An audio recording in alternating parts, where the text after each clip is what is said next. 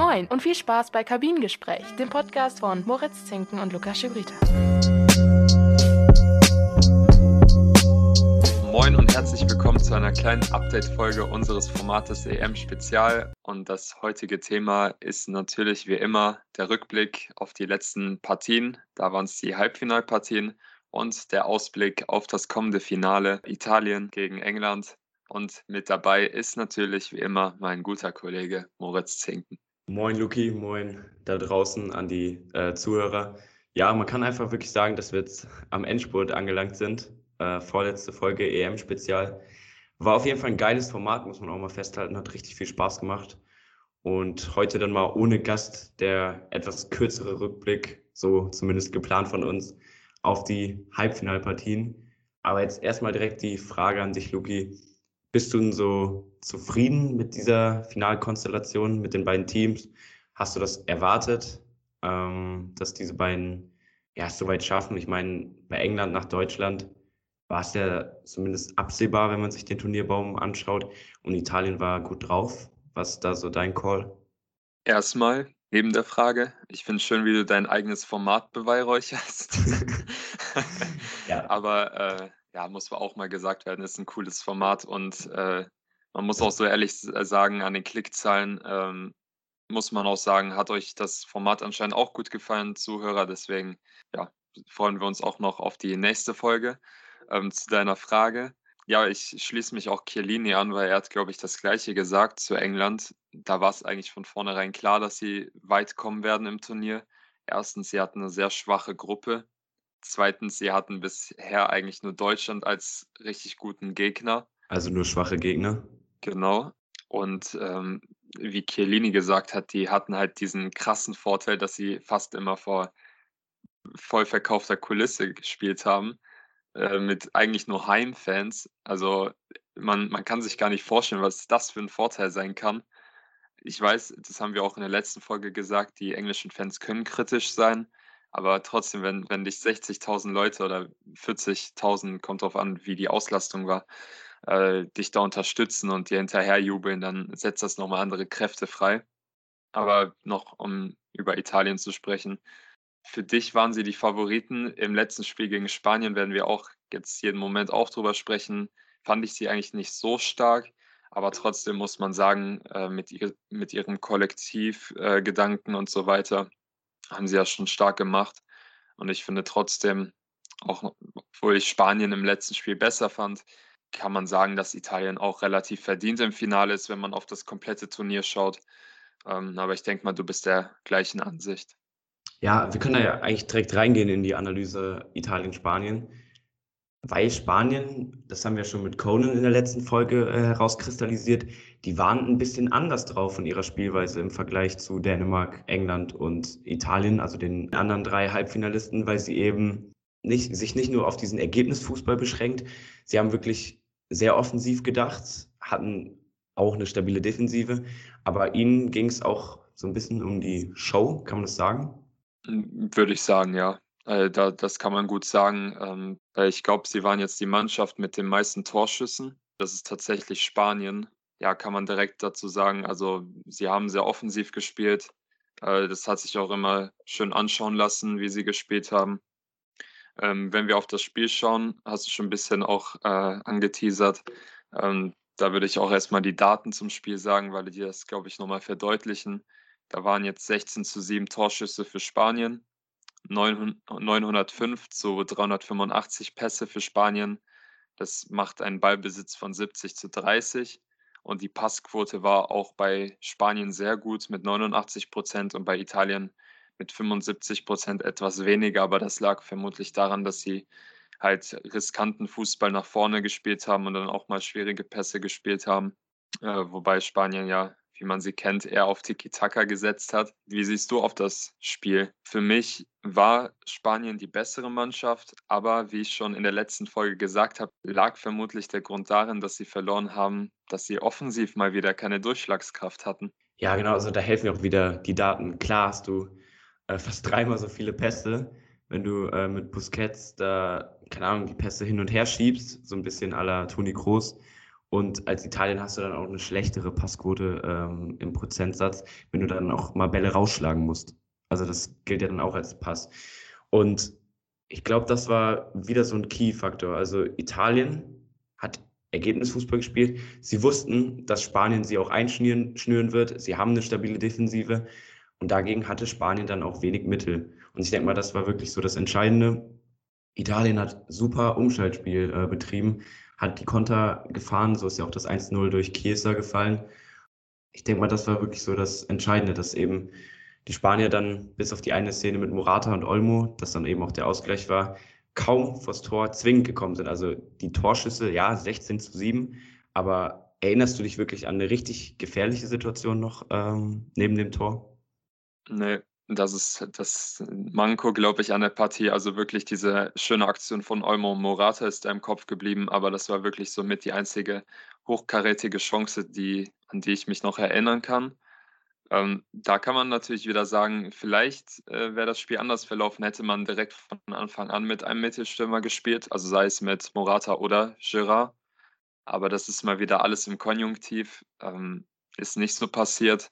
Ich fand, Olmo hat auch ein sehr starkes Spiel gemacht, genauso wie auch äh, bei den Italienern einige Leute da, zum Beispiel Leute wie Chiellini, haben da auch hinten eigentlich nicht zugelassen. Ja, und in der Verlängerung muss man sagen, da waren wieder beide Mannschaften sehr auf ja, also beziehungsweise das war halt wieder so ein Fußball, wo keiner wirklich viel riskieren wollte, wo wo immer abgewartet wurde, was der andere macht. Und da das sah für mich eher danach aus, als ob sie aufs Elfmeterschießen beide gegangen sind. Ja, das war wieder so, wo man sich denkt vom Fernseher, okay, wir können die Verlängerung auch überspringen. Also ja. klar, klar kann da mal ein Tor passieren, äh, noch durch eine Einzelaktion oder so. Aber da fehlten erstens die Kräfte und zweitens wollte keiner ein Risiko gehen. Okay, wir gehen jetzt nur in der Verlängerung in Rückstand. Das ist das Elfmeterschießen vielleicht sicherer. Aber ähm, was man vorher auch noch zu sagen kann, weswegen die Italiener auch verdient im Finale sind. Ja, Spanien war die bessere Mannschaft in puncto Ballbesitz, wie sie den Ball laufen lassen haben, wie sie Italien dominiert haben und eingeschnürt haben. Aber Italien war dann einfach cleverer, hatte die bessere Chanceverwertung. Sie haben nicht viele Chancen dann nach vorne gebraucht. Und deswegen sind sie auch verdient im Finale. Es geht ja nicht immer nur darum, wer den schöneren Fußball spielt, sondern das haben wir gesagt, so ein Turnier gewinnt man, besonders jetzt nach dieser kräftezerrenden Zeit, eher durch ja, einzelne Momente und durch eine sichere Defensive. Bestes Beispiel ist England, glaube ich, dafür. Ja. Äh, ähm, ich wollte dich eigentlich noch eine Sache fragen, die steht nicht auf unserem Skript, aber die ist mir jetzt auch in den Gedanken gekommen, als ich an das Spiel gedacht habe. Äh, nach dem Spiel habe ich mich gefragt, wer so für mich der beste Spieler des Spiels war. Und da ist mir eigentlich schon wieder Petri in den Kopf gekommen. Also der hat wieder, fand ich, richtig gut gespielt. Äh, wenn man auch auf die letzte Folge schaut, wo Conan auch meinte, dass er für ihn eigentlich das Talent des Turniers ist. Ich habe ja. auch nachgeschaut, der ist momentan auch der Spieler mit den meisten Kilometern. Der, der hat einfach vom Drittplatzierten 10 Kilometer mehr. Ähm, und das als 18-Jähriger nach der Saison. Ich meine, der wird auch jetzt zu Olympia fahren und dann nochmal ordentlich Spielminuten sammeln. Also, was der Junge abliefert, ist echt heftig. Ja, der hat Bock. Dann gab es in dem Spiel noch eine Aktion, die auch in Social Media weit verbreitet wurde, und das ist die Szene mit Chiellini und Alba vor dem Elfmeterschießen, wo es darum ging, ja, beziehungsweise wo die Seitenwahl äh, bestritten wurde und auch gewählt wurde, wer den ersten Elfmeter schießt. Und ähm, ja, für die Zuhörer, die vielleicht bis heute nicht wissen, was da genau ablief, war, dass Alba, ähm, beziehungsweise Chiellini hatte so eine gute Laune, weil Alba ähm, ja letztendlich keinen Plan hatte, welche Farbe für was stand. Ähm, weil der Brich, ich habe nachgelesen, der meinte, Rot steht für, für die eine Seite und Blau für die andere. Und dann äh, kam die rote Münze, hat Chiellini erzählt. Und dann äh, hat Alba aber die Seiten verwechselt und äh, ja, dann dachte Chiellini, dass er das extra gemacht hat und hat halt äh, Lügner gerufen. Äh, zweimal hat man auch in den Mikros gehört. Und äh, ja, war eigentlich eine ganz lustige Szene, wobei ich mich bis heute frage, warum Alba so ernst geblieben ist. Ich meine, so komplett disorientiert. Ja. Ich glaube, der hat wirklich selber nicht gecheckt, was da gerade abging. Das ist so eins der wichtigsten Spiele in seiner Karriere und dann kommt Chiellini um die Ecke Und und zw- zwackt ihn in die Wange. Aber das war wirklich, äh, ja, klar, das ging natürlich überall auf Social Media rum. Äh, Chiellini hat schon mit Italien äh, vor Beginn des Elfmeterschießens durch diese Seitenwahl äh, das ja, Elfmeterschießen dann auch gewonnen. Es war auf jeden Fall eine kuriose Situation und ich finde, das war auf jeden Fall ein schöner Moment und ich habe mich auch sogar bis jetzt gerade gefragt, was da abging. Also danke für die Aufklärung. Äh, ich habe einfach nur gedacht, dass er so ein bisschen mit Alba spielen wollte. Ähm, nee, also wie gesagt, also Burich hat die Seiten verteilt und dann kam die rote Münze und Alba dachte, dass, das, dass dann die äh, Elfmeter auf der Seite der Spanier geschossen werden würden, aber das war dann doch auf der Seite der Italiener. Und äh, ja, Chiellini dachte, dass er Mindgames machen will oder spielen will. Ähm, ja, und dann gab es halt noch die Szene mit Morata. Also zuerst kommt er rein, macht diese schöne Aktion mit Olmo und im Elfmeterschießen verballert er dann mit einem relativ schwachen Elfmeter, wie ich finde. Also war gefundenes Fressen für einen Keeper, so halb rechts in die Ecke, also perfekt, um dahin springen zu können. Für mich stand dieser Elfmeter auch gefühlt schon sinnbildlich für seine Karriere. Ja, beziehungsweise das Spiel. Er hat geniale Momente, genau wie er geniale Phasen in seiner Karriere hatte. Ähm, er hat sein Team, Spanien, bis in die Verlängerung gebracht durch dieses Tor, bis ins Elfmeterschießen dann quasi. Und dann muss er den entscheidenden Elfmeter verschießen. Das ist einfach äh, tragische Karriere und ich finde, das passt wirklich zu ihm und ein bisschen kann er einem auch auf jeden Fall auch leid tun. Für mich war Morata vor allem bei seiner ersten Station, als zu Real, von Real zu Juve gewechselt ist, damals mit Pogba, Vidal, äh, wer war da noch? Tevez. War das eine Lichtsteiner. Lichtsteiner, geniale Mannschaft. Da hat er phänomenal gespielt, war richtig gut, aber ja, wie, wie du gesagt hast, dieses komplette Spiel kann man wirklich so als Schablone für seine Karriere nehmen. Wobei ich auch schon wieder sagen muss, ich weiß, der sah unglücklich aus beim Elfmeter, aber ich habe schon wieder mitbekommen, dass er bei Social Media ja wieder, wie man es kennt, direkt beleidigt wurde, auch seine Familie angegriffen wurde und das ist natürlich wieder, ja, muss man eigentlich nicht zu sagen, was unsere Meinung dazu ist. Ich Und- finde es ich find's einfach so übertrieben.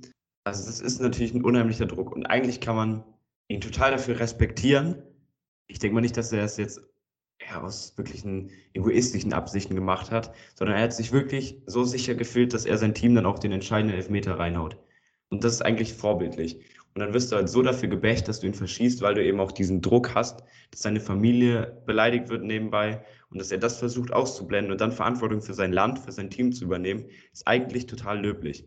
Und dann tut es mir einfach umso mehr leid für ihn, dass er das dann nicht geschafft hat, ihn nicht reingemacht. Sonst wäre er wieder der absolute Held gewesen. Und dann würden wir anders jetzt darüber reden. Das war jetzt dieser eine schlechte Schuss. So ist es im Elfmeterschießen. Irgendwann verschießt der Erste. Das ist jetzt ihm passiert. Wir sagen jetzt, ja, ausgerechnet wieder ihm. Ich glaube, ausgerechnet ist auch so die Lieblingsfloskel Floskel im Fußball, äh, im Sportjournalismus. Und ja, als Jorginho dann angetreten ist, wussten wir, ist vorbei, oder? ja, man kennt ihn aus äh, Chelsea, dass er ja da halt gefühlt der sicherste Schütze der Welt ist. Also ich, der hat diesen einen einstudierten einen Anlauf, ähm, ja, der für gefühlt jeden Torhüter der Welt einfach sehr schwierig zu verteidigen ist. Ja, ich, ich glaube, bei der Szene hat man auch direkt gesehen, wie Unai Simon einfach schon gefühlt kapituliert hat, als äh, Ja, früh geschossen hat. ne? Ja, Also er ist, er ist sogar auf diesen Trick noch reingefallen, hatte ich das Ja. Gefühl. Also man kennt ihn doch, wie er hochhüpft ja, genau. und dann nochmal so kurz verzögert. Und bei diesem Verzögern ist er schon einfach nur so halb in die Mitte zu Boden gegangen. Ja, Äh, halb nach rechts aus seiner Rechts, Sicht und ja. dann er musste ihn einfach nur noch reinpassen. Ja, ist natürlich super, aber ich bin nicht so ein Fan äh, von solchen Elfmetern irgendwie. ich auch nicht. Also, wenn Jorginho antritt oder Ronaldo macht es meistens über die Präzision und seine Kraft, dann ist es einfach vorbei und äh, Deswegen, wir haben jetzt das Spiel abgefrühstückt, äh, gehen jetzt kurz in die Pause und sprechen dann mit euch über das Spiel Dänemark-England. In rund 40 Folgen habt ihr mich jetzt schon sagen hören, I want to tell you about the Beatles. Ich habe euch die Geschichten zu ihren Alben und ihren Songs erzählt, euch ihre wichtigsten Wegbegleiter und Vertraute vorgestellt und natürlich die Orte, die für die Bandgeschichte eine wichtige Rolle spielten. Habt ihr die drei bisherigen Staffeln schon durchgehört? Nein? Na, worauf wartet ihr dann noch? Rein in den Podcatcher eurer Wahl und einfach mal losgehört. Und folgt gerne auch unserem Instagram-Kanal iwtty-Beatles Podcast. Wir sind zurück aus der Pause. Jetzt geht es weiter mit der zweiten Halbfinalpartie, mit der Analyse Dänemark-England, mit dem kurzen Rückblick. Lukas, willst du erst über das Emotionale drumherum reden oder erst auf das Spiel schauen? Erst auf das Spiel, weil ich will nicht wieder direkt von Anfang an emotional werden. Deswegen lass erst mal mit dem, äh, ja, so chronologisch mit dem Spiel gehen. Ähm, und da muss ich direkt von Anfang an sagen, du weißt gar nicht, wie überrascht ich von England war, dass sie einfach Druck gemacht haben. Ja, der Was man- Beginn, was- ne? Jeder Fan hat von Anfang an von, vom England-Team genauso einen Fußball erwartet, wie sie in den ersten 10, 15 Minuten gespielt haben.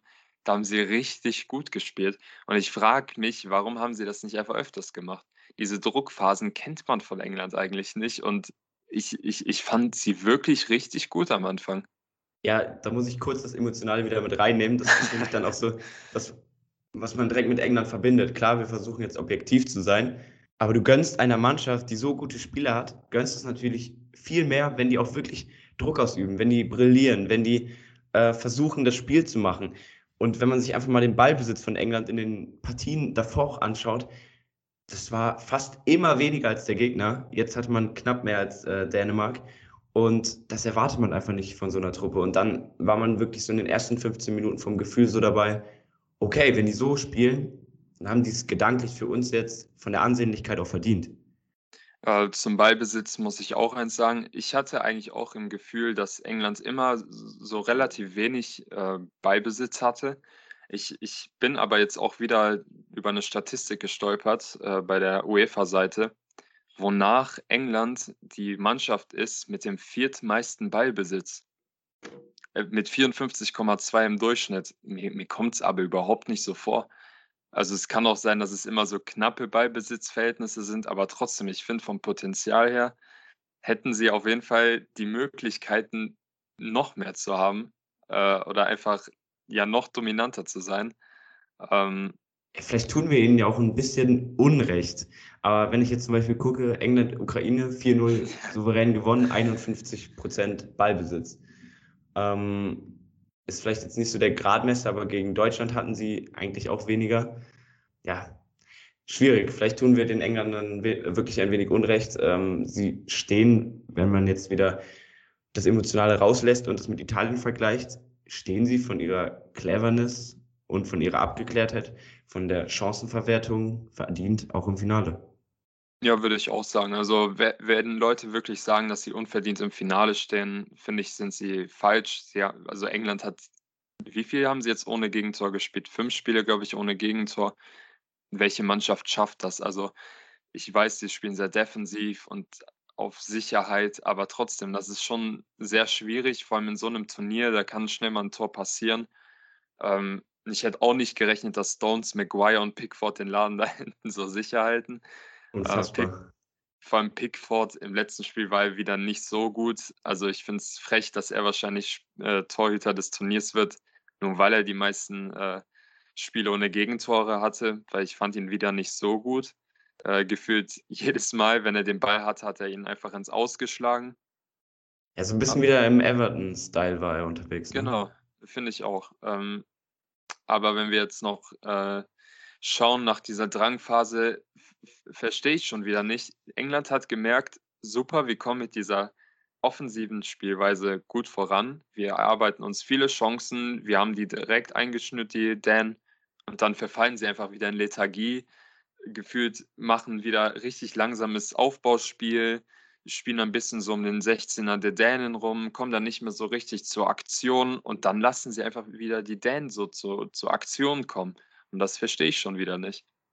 Das ist halt echt so die Frage. Also der Erfolg gibt ihnen natürlich recht mit ihrer Spielweise bisher. Man kann da jetzt auch von Glück reden. Ähm, aber vielleicht war ihr Plan wirklich, okay, wir versuchen in den ersten 15 Minuten sie zu überraschen, weil man das vielleicht von uns auch nicht erwartet. Und wenn dann kein Tor fällt, dann gehen wir wieder auf ja, unsere sichere Spielweise zurück. Das weiß man jetzt gar nicht. Wir können jetzt Southgate nicht fragen, aber generell ist es halt so, dass sie sich wirklich vor dem Turnier den Plan gemacht haben, irgendwann fällt ein Tor. Die Mannschaften äh, sind müde nach dieser Saison, sind vielleicht nicht so ausgeruht, nicht so gut vorbereitet. Ich meine, elf Eigentore, die Mannschaften hauen sich auch gegenseitig selber die Tore rein. Ähm, ich denke mal, das war wirklich ihr Plan. Und ja, dass die dann halt in Rückstand geraten durch ein Freistoßtor, haben sie vielleicht auch nicht so eingeplant. Von Darmstadt dann eben, der aber vorher auch noch eine gute äh, Chance hatte mit einem Schlenzer. Ja, das war, denke ich, nicht mit eingeplant. Ja, war es auf jeden Fall nicht. Ich muss auch sagen, war ein sehr schönes Freistoßtor. Ich weiß auch nicht, ob der haltbar war, weil es schon relativ stramm geschossen war. Der war nicht ganz im Winkel, aber der war richtig genau, stramm. Genau, der ja. war richtig stramm geschossen, so auch Richtung Winkel, nicht komplett im Eck, aber trotzdem, es gab einige, die gesagt haben, der war absolut haltbar. Würde ich jetzt nicht unbedingt sagen, also war schon schwierig zu halten. Aber das unterstützt wieder die These, dass Darmstadt wirklich auch einer der Spieler des Turniers ist. Also was der abgeliefert hat, auch mit seinen jungen, ich glaube 20, 21 Jahren, ist schon krass. Und wie gesagt, fast niemand hatte ihn auf dem Zettel, außer äh, die Leute, die bei Conan Furlong dann äh, die Talent Watch-Serie schauen. Ähm, ja, aber nach diesem Gegentor hat man wieder gesehen, England schüttet die Lethargie ab, wird wieder aktiver in der Offensive, läuft früher an, macht eigentlich genau das gleiche wie am Anfang des Spiels und zack, fällt das Eigentor. Und das haben sie sich eigentlich schon relativ erzwungen. Ja, definitiv. Dann haben sie wahrscheinlich so diesen, dieses Gegentor, diesen Hallo-Wach-Effekt von Dänemark gebraucht. Die zweite Halbzeit war dann wirklich interessanter als die erste. Also in der ersten hatten wir ganz klar England macht Druck, Dänemark ist besser, England versucht wieder was vor der Halbzeit. In der zweiten Halbzeit hat Dänemark wirklich komplett mitgespielt und dadurch ergaben sich dann natürlich Räume für England. Und darauf haben sie gewartet. Also ist ja ganz klar. Und dann, wenn wir dann auf die Verlängerung schauen, dann war es auf jeden Fall hochverdient. Leider ist das Märchen mit Dänemark vorbei, aber England hat Dänemark komplett dominiert in der Verlängerung und hätten es eigentlich auch schon ja, früher verdient gehabt. Es gab da dann zwei strittige Situationen. Die eine hat natürlich das Spiel dann entschieden. Das war die, über die am meisten geredet wurde. Also Sterlings Schwalbe oder Nicht-Schwalbe ähm, und dem anschließenden Kane-Elfmeter-Tor, darüber reden wir gleich, aber vorher gab es eben auch noch eine andere Situation ähm, mit Kane, wo es vielleicht auch schon einen Elfmeter für Vettel geben können. Ja, genau, das müsste die Aktion mit Norgard gewesen sein, wobei das schon wieder so ein Elfmeter war, wo man im Nachhinein sagt, kann, muss aber nicht. Ich, ich glaube, da wären Schiris gewesen, die es abgepfiffen hätten. Es war aber für mich keine grobe Fehlentscheidung, da war schon ein Kontakt da aber da hat Kane wieder auch versucht, mehr draus zu machen, als es letztendlich war. Äh, so wie es auch Sterling gemacht hat. Ähm, denn wenn wir direkt darauf eingehen, auf diesen Elfmeter, ähm, war schon in der Entstehung eine strittige Situation. Und zwar, wie du schon gesagt hast, die, ähm, ja, dass da eben zweiter Ball auf dem Platz war und auch nicht weit vom eigentlichen Spielball, äh, Spielball entfernt. Da muss man aber sagen, da habe ich einen interessanten Artikel bei Kicker gelesen, dass der Schiri nicht verpflichtet ist, sobald ein zweiter Ball auf dem Spielfeld ist, das Spiel abzupfeifen. Er kann abpfeifen, muss es aber nicht. Ich glaube, ähm, gefühlt 99 Prozent der Schiris hätten abgepfiffen, weil der Ball war zwei Meter vom Spielball entfernt. Er hat nicht abgepfiffen da kann man ihn jetzt äh, in Schutz nehmen und sagen, ja, er wollte die Situation abwarten, weil da wahrscheinlich oder er erwartet hat, dass da irgendwas Gefährliches draus entsteht, aber trotzdem auch wieder relativ unglücklich vom Schiri. Die Frage ist, kann man dem Schiedsrichter jetzt wirklich einen Vorwurf machen? Also ich werde jetzt gleich darauf kommen in meinem Resümee, dass man ihm einen Vorwurf machen kann. Also die erste Situation bei dem Kane-Elfmeter, ganz klar war okay, dass man den nicht pfeift. Hätte ihn jetzt aber gepfiffen, wäre ein Kontakt da gewesen und es wäre die gleiche Situation gewesen. Der Videoschiedsrichter hätte nicht eingegriffen, weil ein Kontakt bestand. Da weiß ja. ich dann nicht, ob man ihm einen Vorwurf machen kann. Das zweite war klare Regelauslegung. Es ist okay mit dem Ball.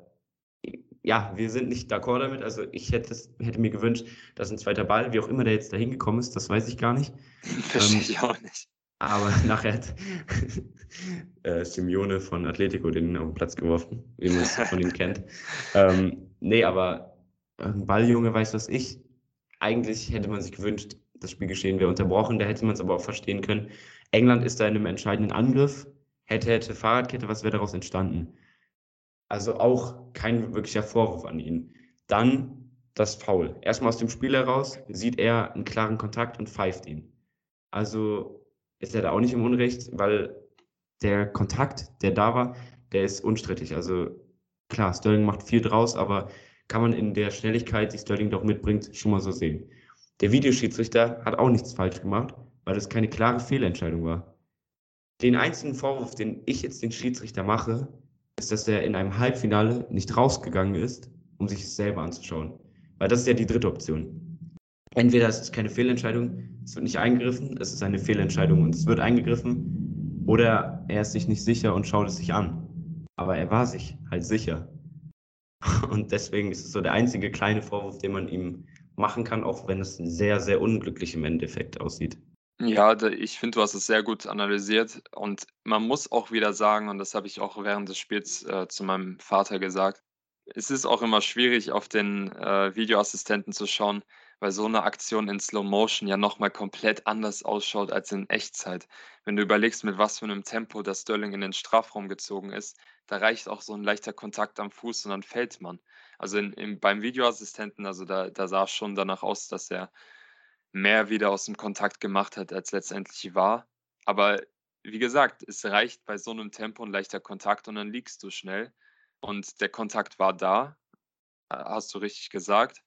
Es war keine grobe Fehlentscheidung, denn der Kontakt war da.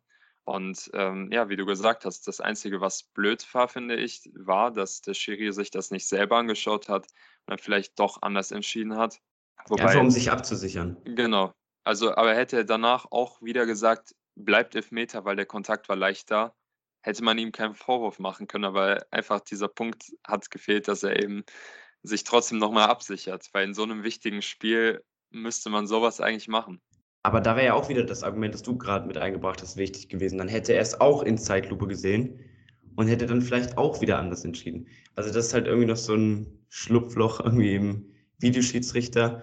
Ähm, es ist jetzt nicht klar wie im Tennis, okay, der Ball ist neben der Linie oder auf der Linie. Da sieht man es ja genau. Aber hier ist es so ein, im Spielgeschehen mit der Dynamik, dieser Kontakt. Ja, Sterling wird mehr draus gemacht haben, aber dass er auf jeden Fall ein bisschen abgehalten wird, ist äh, unstrittig. Die Frage ist halt, gehört das zum Fußball dazu, dass man trotzdem nicht fällt, weil Körperkontakt ist auch normal ja, das ist halt die, die schwierige Situation. Ich hätte es mir gewünscht, dass er rausgeht, einfach um sich selber abzusichern. Dann hätte man wirklich gar nichts gegen ihn sagen können, egal wer entscheidet. Im Endeffekt ist es ja ein bisschen traurig für Dänemark. Also sie fühlen sich auf jeden Fall betrogen, dass es so endet. Vor allem mit der Geschichte, die jetzt gleich dann noch bei diesem Elfmeter kommt. Aber was jetzt festzuhalten ist, es war okay, dass England so weiterkommt auch wenn es äh, emotional, sage ich mal, die ersten zwei Tage danach bei mir anders aussah, mit genug Abstand, äh, ist es okay. Es ist jetzt das erste EM-Finale für England, das erste Finale seit 55 Jahren. Und das, das, was im Endeffekt jetzt bleibt, jetzt schauen wir aber gern mal zusammen auf das Emotionale drumherum, was wir erstmal nach hinten geschoben hatten. Was ist sonst noch so drumherum wieder mit den englischen Fans passiert, äh, beim Elfmeter passiert, Luki? ja, da war halt die Situation, dass nicht nur irgendein Schiri geblendet wurde mit einem Laserpointer, sondern auch Dänemarks Torwart Schmeichel. Ähm, ich, ich, ich war fassungslos, weil ich, ich kann nicht verstehen, warum man so etwas macht. Da gab es wieder einen Fan, der ja eben den Keeper geblendet hat mit einem Laserpointer. Er hält den Schuss. Ich, ich finde, da hat Schmeichel auch einen Fehler gemacht, weil er wollte den auf sicher halten. Er war auch in der richtigen Ecke der ist ihm letztendlich dann aus den Händen geflutscht und hat ihn dann perfekt für Kane vorgelegt und dieser hat dann den Nachschuss reingemacht. Ich glaube, hätte ihn einfach zur Seite abgewehrt, wäre das vielleicht nochmal anders ausgegangen, wäre vielleicht Dänemark nochmal irgendwie ins Elfmeterschießen gekommen. Aber so ist es nun mal. Ähm, aber ich finde, die englischen Fans machen auf jeden Fall keine sympathische Figur. Und äh, ich glaube, das ist auch ein Hauptgrund, warum aktuell so viele Fans aus komplett Europa äh, aktuell gegen die englische Mannschaft sind. Ja, das ist halt, äh, das kommt noch hinzu zu der nicht schönen Spielweise der Engländer, dass dann eben die Fans noch sich so unsympathisch verhalten, jetzt quasi auch als Gastgeber dieser letzten drei Partien. Wenn wir jetzt auf Ungarn blicken, die wurden jetzt von der UEFA ähm, zu drei Geisterspielen ähm, verdonnert, aufgrund dieser rassistischen Äußerung. Gegen England wird noch ermittelt, wegen dieser Laserpointer-Aktion. Generell wegen dem Verhalten. Also ich hoffe einfach, wir kennen die Italiener, die so laut singen bei der Hymne. Ich finde es auch ein Unding, dass man während einer Hymne pfeift. Das ist einfach so respektlos. Wir erinnern uns an das deutsche Mädchen, äh, das weinend äh, auf der Tribüne mit der Kamera gezeigt wurde und die englischen Fans äh, sich über sie lustig gemacht haben, sie beleidigt haben. Ja, also da geht die Neutralität dann schon auch ein bisschen weg, äh, wenn man aufs Finale schaut, dass dann eher die meisten wahrscheinlich für Italien sein werden. It's coming home, äh, aber zu welchem Preis? Also die Engländer ja, versuchen drumherum wirklich alles dazu zu beeinflussen, dass äh, sie diese EM gewinnen. Nach dieser Durchstrecke vielleicht auch ein bisschen verständlich, aber das ist ein Verhalten, das gehört absolut nicht ins Stadion.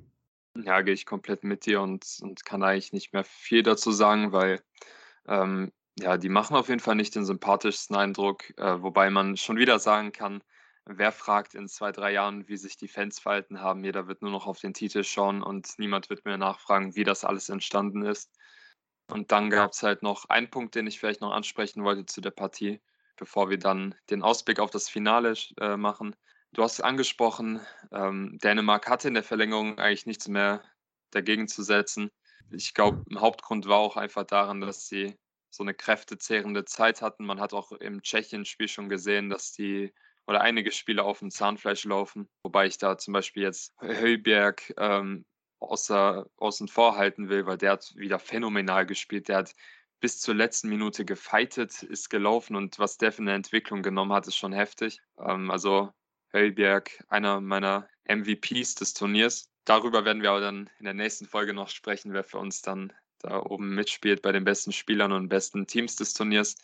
Ich wollte noch sagen, ähm, ein Hauptgrund, warum Dänemark sich dann so, vor allem in der zweiten Halbzeit dann so einfach herspielen lassen hat, war, dass sie letztendlich, ich weiß nicht, ob dir das aufgefallen ist, aber das ist, das habe ich erst im Nachhinein gelesen, dass sie in der zweiten Halbzeit in Unterzahl gespielt haben. Das hat man, finde ich, auch nicht so richtig mitbekommen. Ich glaube, das hat äh, Hagemann dann letztendlich auch gar nicht erwähnt.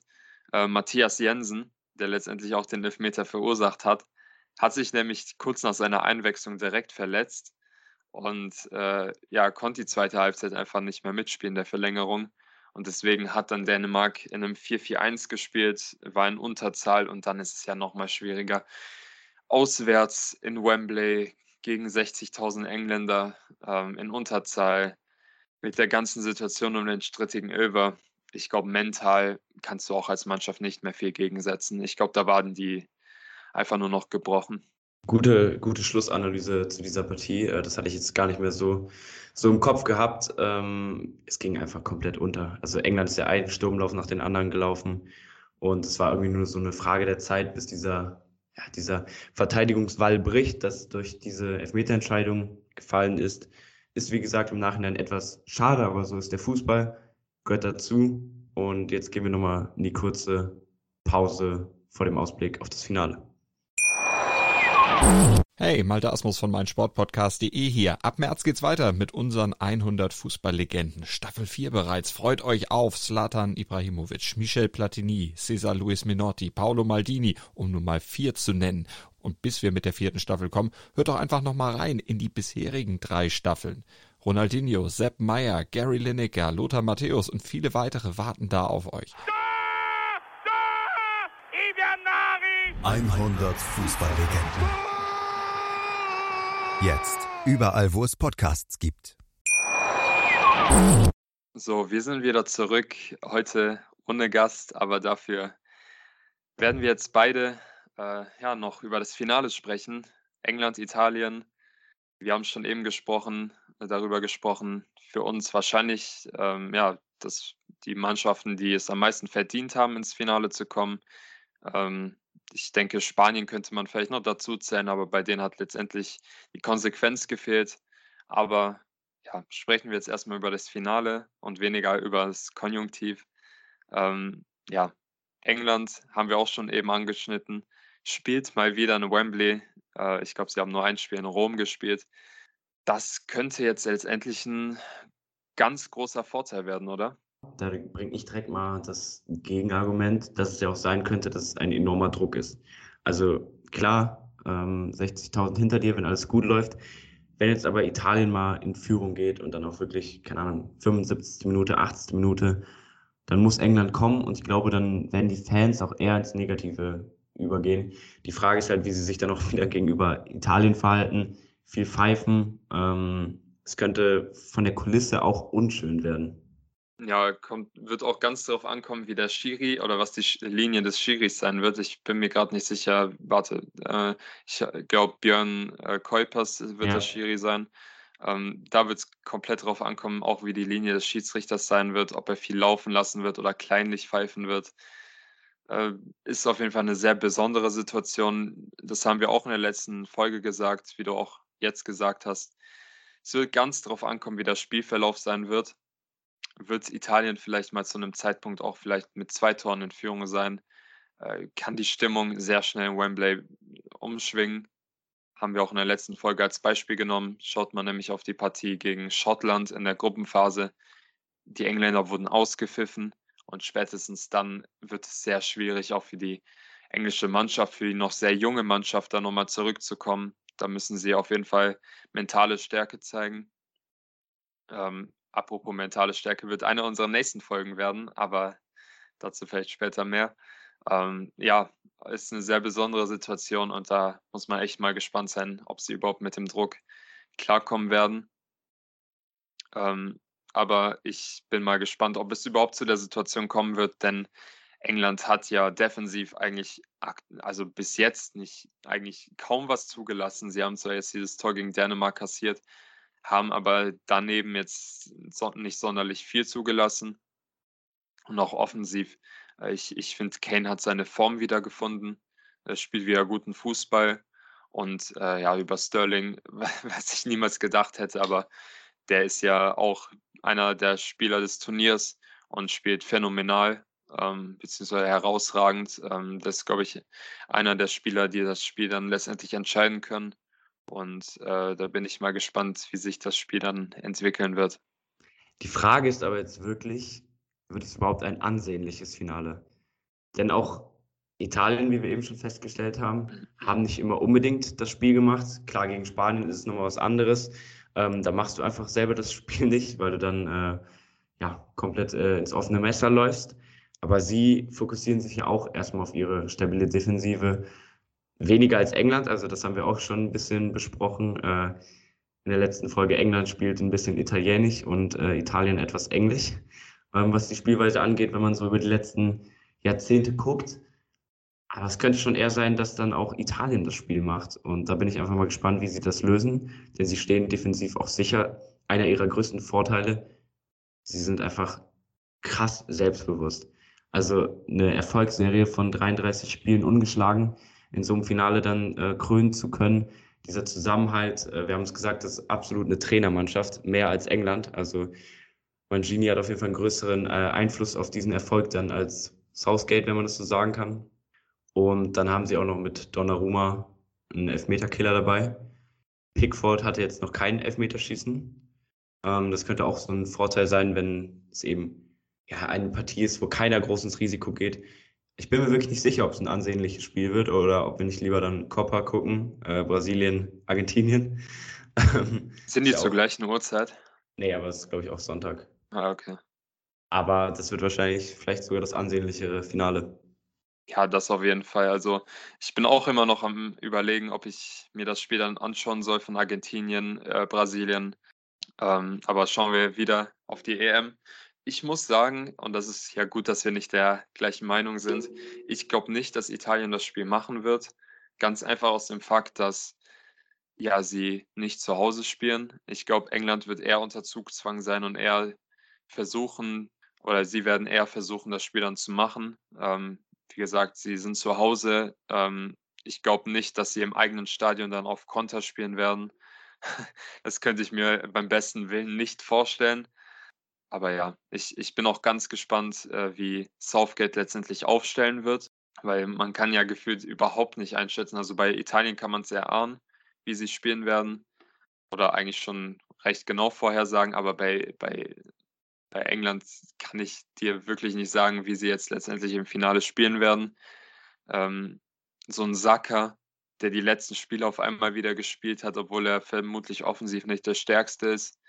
Ähm, könnte vielleicht wieder in der Startelf stehen. Allerdings haben sie auch auf der Bank wieder einen Rashford, einen Sancho, die auch wieder alle reingeschmissen werden könnten.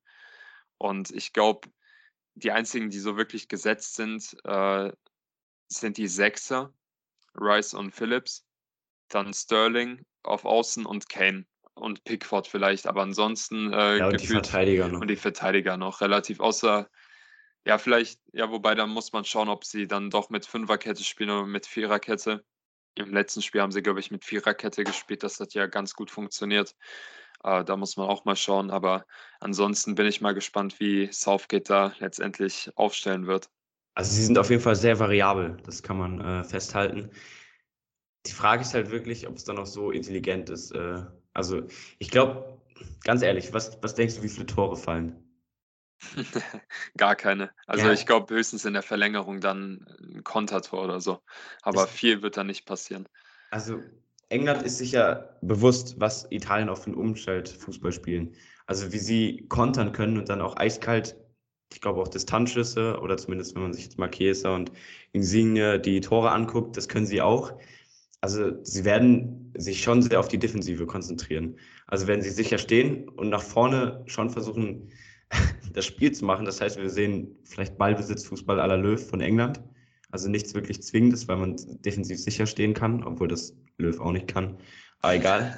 ähm, ja, und Italien wird vielleicht lauern und äh, dann aber werden diese Angriffe vielleicht schnell von England im Keim erstickt. Also das ist halt so die Frage. Ich denke nicht, dass wir über 90 Minuten mehr als ein Tor sehen oder überhaupt ein Tor sehen werden. Was, was tippst du denn? Also du hast ja gesagt, für dich ist Italien der Titelfavorit, hast du schon einige Male erwähnt. Äh, denkst du, dass sie es letztendlich machen werden oder wird das Momentum für England dann letztendlich den entscheidenden Punkt machen? Es kommt halt, wie gesagt, wirklich auf die Spielweise an. Aber wenn wir das jetzt mal gerade äh, für real halten, was ich gesagt habe, dann wird England das 1 zu 0 gewinnen. Ähm, oder halt es wird im Elfmeterschießen enden und dann gewinnt Italien. Aber ja, also ich bin für Italien, wenn man mal wieder die Emotionalität mit reinnimmt. Also absolut geiles Turnier von ihnen. Äh, England kann man nicht ganz so, aber ja, also ich tippe auf ein 1-0 für England kurz vor Schluss oder in der Verlängerung. Ja, am schönsten wäre es, wenn es wieder so ein strittiger Elfmeter wird. Ist ja eigentlich schon fast traditionell von Sterling, dass er äh, im ein oder anderen Spiel da mal eine Schwalbe raushaut. Äh, ja, aber, aber, wie, ich, wie, aber wie du schon mal gesagt hast, danach fragt keiner mehr danach. Genau, danach fragt keiner. Und ich glaube, England wird einfach wieder dreckig spielen und sich irgendwie wieder durchwursteln. Und äh, das wäre ja eigentlich bezeichnend für das Turnier. Ähm, dann wäre, glaube ich, auch England letztendlich das meistgehasste Team in Europa, falls sie sich da irgendwie wieder zu einem Sieg irgendwie ja, quälen werden aus der Sicht des neutralen Zuschauers. Ähm, ich gehe aber da komplett mit dir.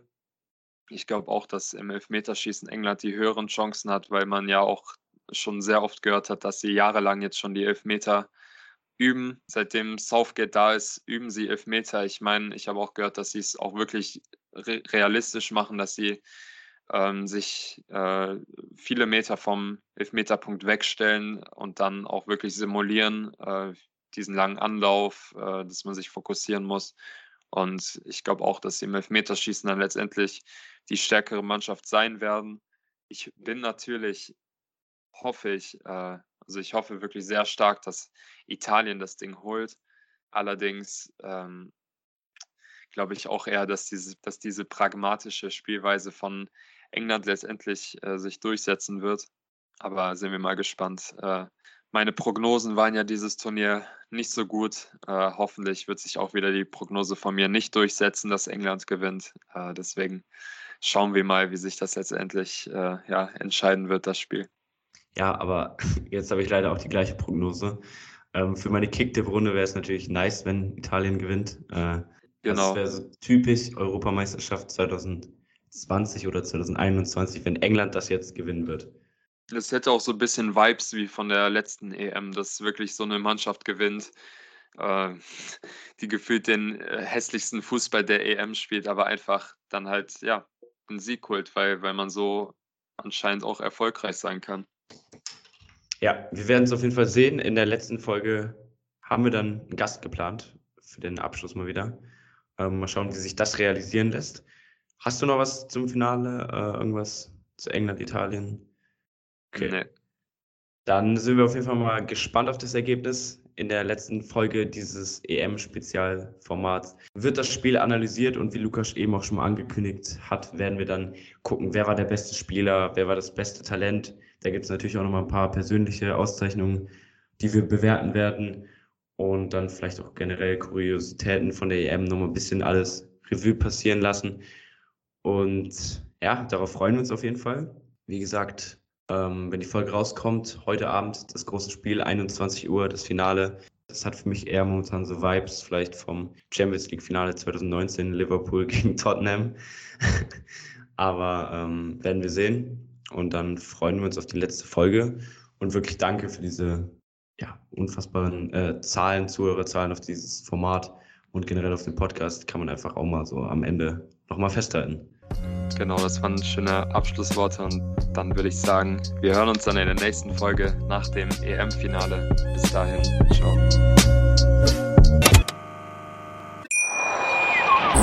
Wie baut man eine harmonische Beziehung zu seinem Hund auf? Puh, gar nicht so leicht. Und deshalb frage ich nach, wie es anderen Hundeeltern gelingt, beziehungsweise wie die daran arbeiten.